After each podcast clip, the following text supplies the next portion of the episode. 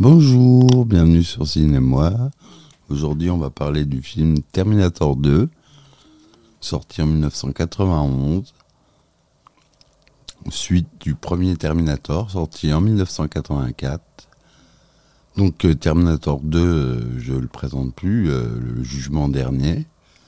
C'est un film américain réalisé par James Cameron. Et donc, je le répète, qui est sorti en 91. Et ça, ça a une importance pour notre épisode, puisque Terminator 2 a été, comme Jurassic Park, une très grande avancée dans les effets spéciaux à l'époque. On n'était pas en 93 ni 14, c'est-à-dire pendant le Jurassic Park, on était qu'en 91 on était encore au tout début des effets 3D. Il y a beaucoup d'effets de morphing aussi, mais c'est du morphing 3D. Ça, ça avait déjà été fait euh, dans Star Trek, où euh, on a une séquence où les visages euh, en 3D qui ont été scannés à la main sont morphés entre eux. On a le capitaine Kirk qui est morphé en Monsieur Spock, je crois, et etc., d'autres personnages. Donc le, morphing 3D date déjà des années 80. Mais dans le jugement dernier, ils sont allés très loin. Donc la société principale qui, a été utilisée, c'est ILM pour euh, les effets spéciaux 3D, hein, évidemment. Parce qu'il n'y a pas que des effets spéciaux 3D, il y a aussi tout ce qui est euh, euh, effet sur plateau, hein, donc les effets euh, non visuels, les effets plateau. Ça, il y a des plans, par exemple, à la fin, lorsque Schwarzenegger envoie une grenade vers le T-1000 et que lui explose. la séquence, c'est une animatronique euh, très bien réalisé par. Euh, alors je recherche euh, le nom de la société. J'étais dessus il n'y a pas 5 minutes. Je, cherche dans mes notes. En tout cas, donc c'est un film qui est réalisé par James Cameron et qui au scénario aussi James Cameron est au scénario aussi. Donc euh, la distribution, le T800 euh, Terminator, c'est Arnold Schwarzenegger. Le fameux Edward Furlong, John Connor, qui fera une apparition dans, le Terminator sorti en 2019, euh, qui dure 10 secondes, mais il apparaît. On a Linda Hamilton, donc Sarah Connor. Robert Patrick, qui joue le T-1000. Voilà, vous le connaissez tous maintenant. Euh, il est devenu euh, mainstream, comme on dit. Euh, donc voilà. Les autres sociétés qui ont travaillé pour les effets, c'est Fantasy, Film Effect, et pour les séquences de guerre. Forward pour l'explosion nucléaire et le métal fondu. Et Stan Winston pour tout le reste, c'est-à-dire euh, l'effet dont je vous ai parlé, Stan Winston qui nous a quittés récemment, malheureusement. Euh, il est mort à 62 ans, le pauvre. C'est une célébrité dans les effets spéciaux de plateau, puisque tout, est basé sur le maquillage euh, et les animatronics. C'est lui qui a conçu les animatronics de Jurassic Park, par exemple. Euh, voilà. Donc c'est un, je peux vous dire, euh, sa supervision des effets visuels sur The Thing, par exemple, Alien le Retour, Predator, Léviathan, Predator 2, Jurassic Park, Congo, Le Monde Perdu, et Jurassic Park 2, Small Soldier euh, de Joe Dante, un grand réalisateur euh, de Gremlins. Euh, Lac Placide, le, gros alligator en 3D, donc lui il les a fait les maquettes. Inspecteur Gadget, AI, intelligence, intelligence artificielle de Steven Spielberg. Il a fait Jurassic Park 3, Terminator 3, Big Fish, Constantine, La Guerre des Mondes, John et Iron Man. Donc il a collaboré avec des très grands en tant que superviseur des effets visuels. Et en tant que maquilleur, il a travaillé dans Édouard de Main d'Argent, euh, Batman le défi, Entretien qu'un vampire, euh, Pearl Harbor. Euh, voilà, et sur les autres films dont je vous ai parlé avant, évidemment. Donc ce grand homme s'est occupé de tous les effets plateaux. Par exemple, les explosions faites dans la scène finale euh, dans la fonderie, lorsque le T-1000 prend des coups de, fusil à pompe, il y a des traces de liquide, euh, des impacts de liquide qui apparaissent sur le corps de, Robert Patrick, qui joue le T-1000. Et ça, euh, ça a été fait, non pas en 3D, mais en live. Il avait des. comme le sang qui gicle quand on fait euh, une scène avec des tirs. Sauf que là, ils avaient caché donc ces espèces de taches à l'intérieur de la, chemise de Robert Patrick. Et dès qu'elles se déclenchaient de la même manière qu'ils déclenchaient euh, les explosions de sang, et ça s'ouvrait comme une corolle et ça faisait comme un impact de métal. Et donc ça, c'était un effet réalisé sur plateau, pas un effet 3D.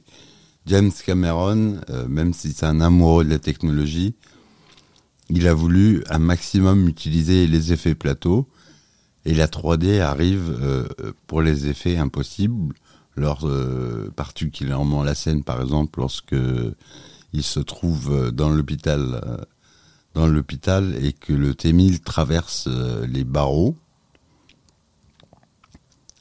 cette, cette séquence-là leur a demandé énormément de travail. Euh, du morphing, euh, du... Il travaillait donc euh, avec le logiciel Softimage à l'époque, le même logiciel que pour terme, Jurassic Park.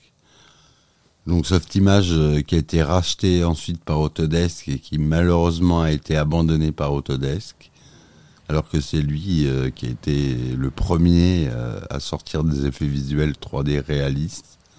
Je trouve ça dommage.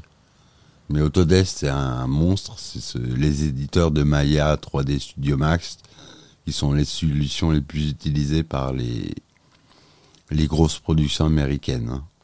Pour animer, euh, Maya, par exemple, c'est le logiciel d'animation par excellence. Et sur euh, à peu près tous les effets spéciaux euh, des films actuels, c'est animé à partir de Maya. Mais on utilise de plus en plus d'autres logiciels ça vient petit à petit changer. Les moteurs de rendu évoluent très vite.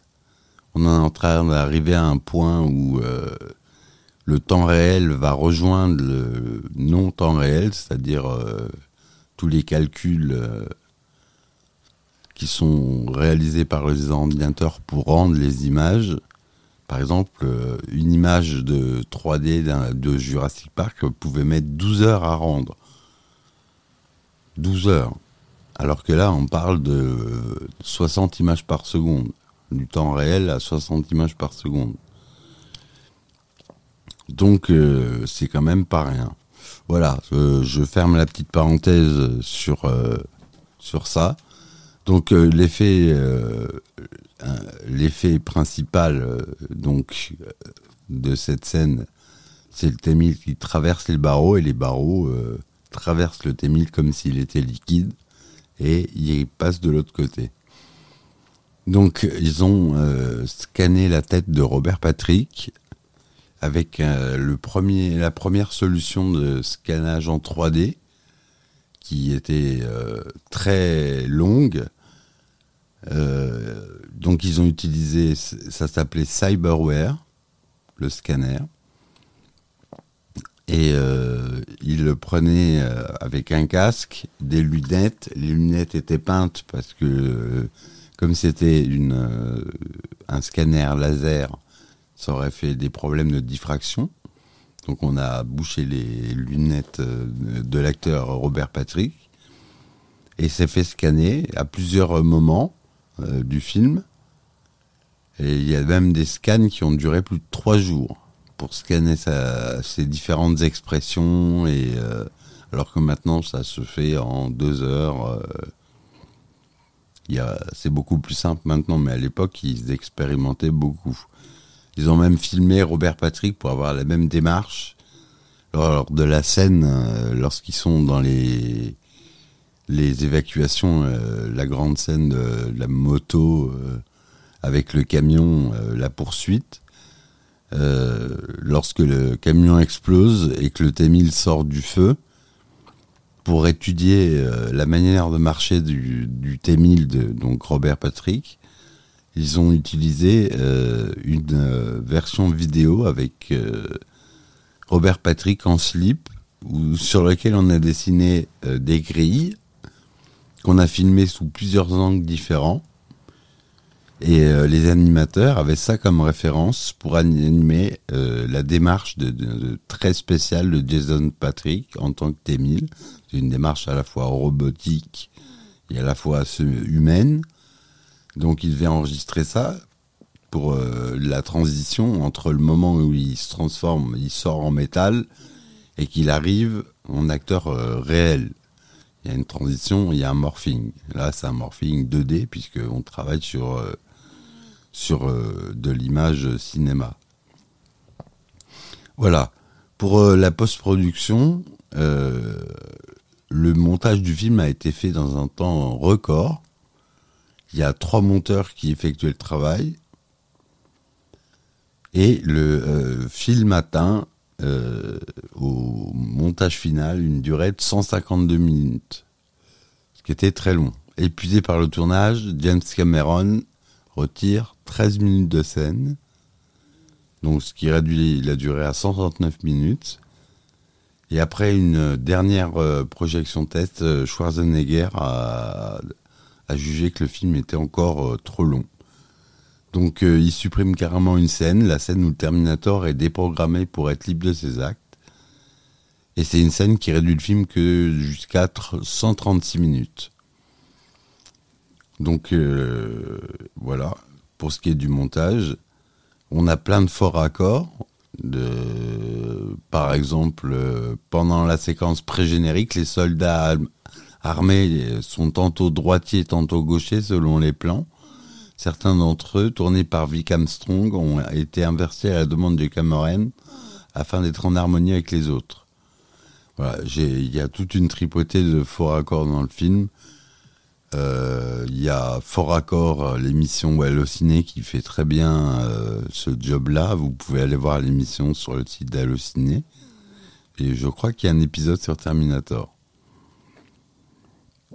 Voilà, sinon, euh, ils ont utilisé vraiment des scènes euh, à maximum euh, de d'effets sur scène. Donc Stan Winston, par exemple, lorsque le T-1000 trouve une Sarah Connor qui est pas la bonne et qui a tué son mari en transformant son bras en lame, Là, il y a à la fois du morphing 2D, du morphing 3D et du maquillage puisque le bras 3D doit traverser euh, la bouche euh, de l'acteur, comme si comme s'il avait reçu une balle en pleine bouche. Donc, euh, pour faire ça, ils ont divisé l'effet en trois. D'abord, le morphing 3D du bras de la femme qui se transforme en lame. Ensuite, il enfonce la lame avec une fausse lame en maquette créée par Stan Winston dans la gorge de l'acteur et le retire. Et là, c'est toujours une prothèse.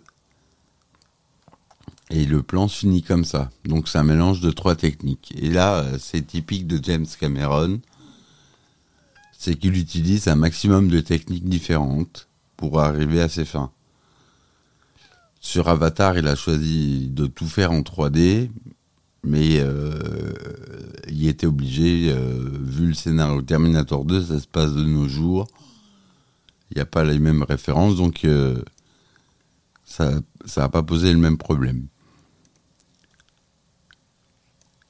Alors, juste la version cinéma dure 137 minutes, donc euh, le montage il est de 136 il a été avec les titrages et génériques, ça fait 150, 137.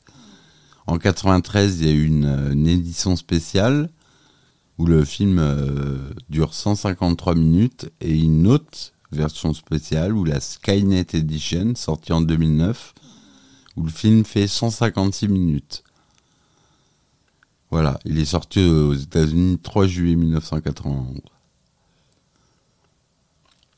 C'est la défunte société de production Carolco Pictures qui était à l'origine euh, de ce film.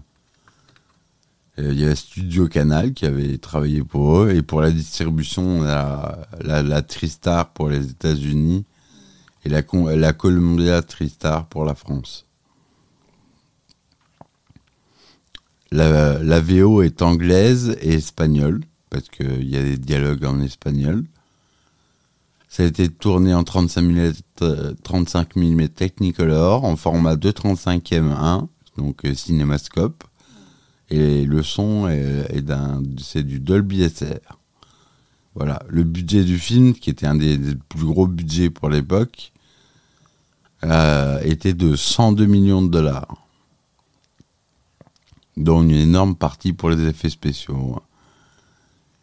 Et euh, en France, il a été, euh, quand il est ressorti, euh, il a été interdit en moins de 12 ans.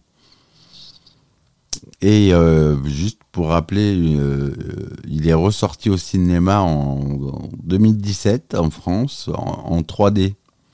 Pour, ceux, pour les fans de 3D, ils l'ont ressorti. C'était assez confidentiel. Il n'y a pas eu de pub là-dessus. Moi, j'ai pas eu le temps d'aller le voir. moi qui suis fan de 3D, et pas 3D, euh, hein, on parle de 3D, les lunettes. Hein. Parce que c'est toujours euh, rarement clair pour euh, tout le monde. On parle de la 3D relief, non pas la 3D dont je parle depuis tout à l'heure. Hein. Il y a aux États-Unis, il a été classé R. Donc R, c'est pour de l'action violente et du langage violent aussi pourtant, il n'y a pas de. Langage assez châtié, je trouve. Euh, pour, pour la petite anecdote, à l'époque, les 102 millions de dollars, ça correspondait au budget de trois films. Et il a été pratiquement remboursé avant la sortie du film, les préventes, c'est-à-dire les droits de retranscription mondiaux, furent cédés pour la somme de 65 millions de dollars, les droits vidéo pour 10 millions de dollars et les droits télévisuels pour 7 millions de dollars. Donc euh, le film était quasiment remboursé et il a fait un énorme carton.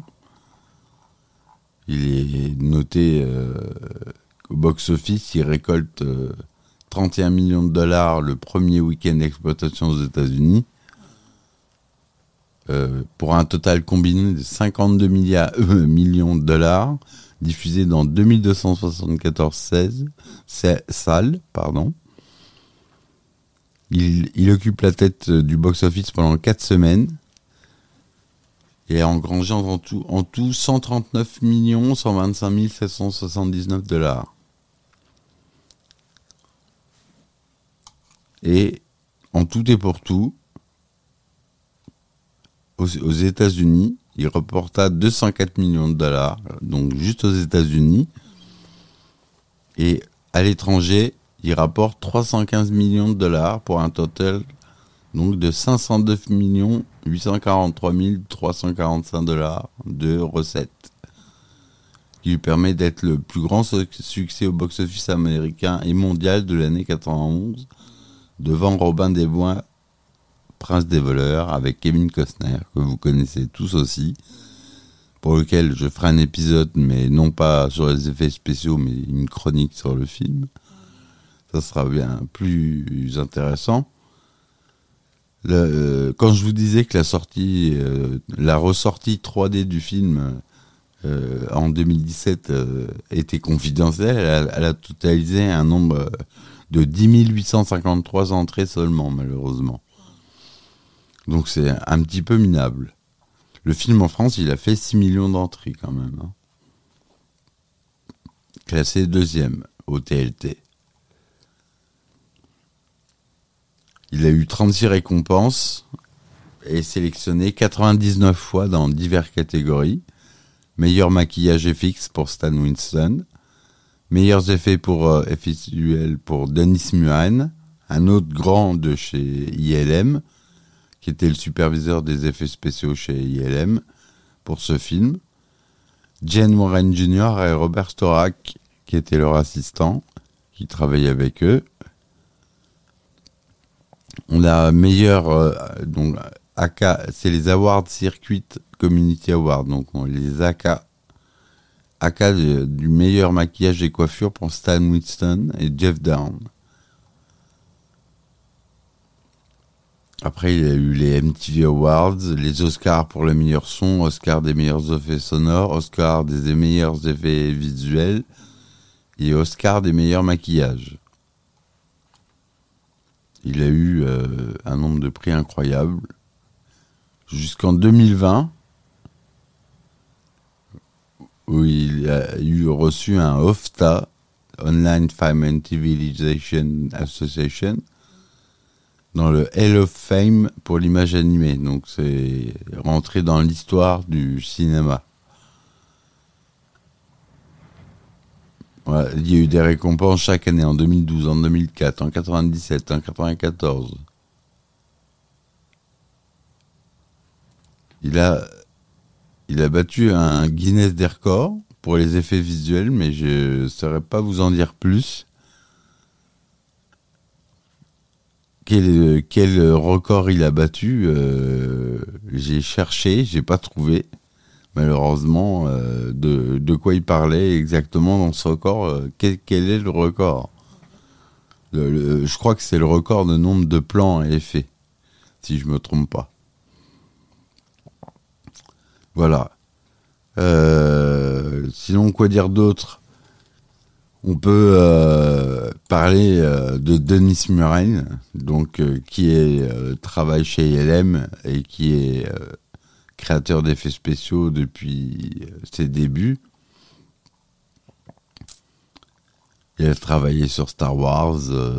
il, il a tra- c'était un des premiers à rejoindre ILM dans les années 70. Il fut engagé en 76, par un- c'est-à-dire euh, au tout début. Donc, euh, et il est toujours euh, dans cette boîte. Donc c'est un, pour moi, pour moi c'est une star des effets spéciaux. S'il y en a qui s'y connaissent, Denis Muren, ils doivent connaître, comme John Knoll ou plein d'autres. C'est des grands que tout le monde ne connaît pas. Il y a que les gens de- des effets spéciaux connaissent. Mais lui, il a inventé euh, de nombreuses techniques et effets euh, spéciaux euh, en 3D qui sont complètement fous. Et les effets de maquette, parce que c'est lui qui a travaillé aussi sur Star Wars.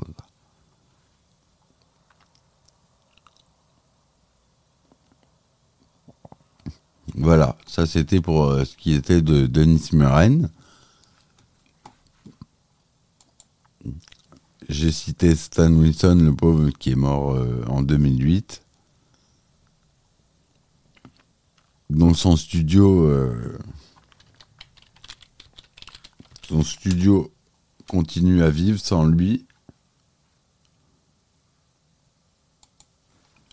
Alors, je ne sais pas qui après, je cherche. Voilà, film notable, The Thing, Terminator, Alien le Retour, Predator, Edouard de Main d'Argent, Terminator 2, Batman, oui, je l'ai déjà dit. Il n'y a que la guerre, la guerre des mondes. euh. Ou ça, je l'avais, je l'avais pas dit.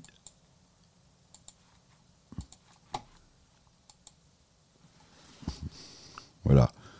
Je vous invite à voir le, le petit vidéocast sur euh, Allociné, donc euh, Fort Accord, qui est une émission géniale, j'adore regarder. Michel et Michel euh, sont très forts, il y en a un, un des deux, je ne sais pas s'ils le font les deux ou un, mais ils sont très forts pour des, des, dégoter des faux plans ou des, acteurs sur le tournage, des figurants qui font autre chose ou même des techniciens. C'est assez marrant à voir.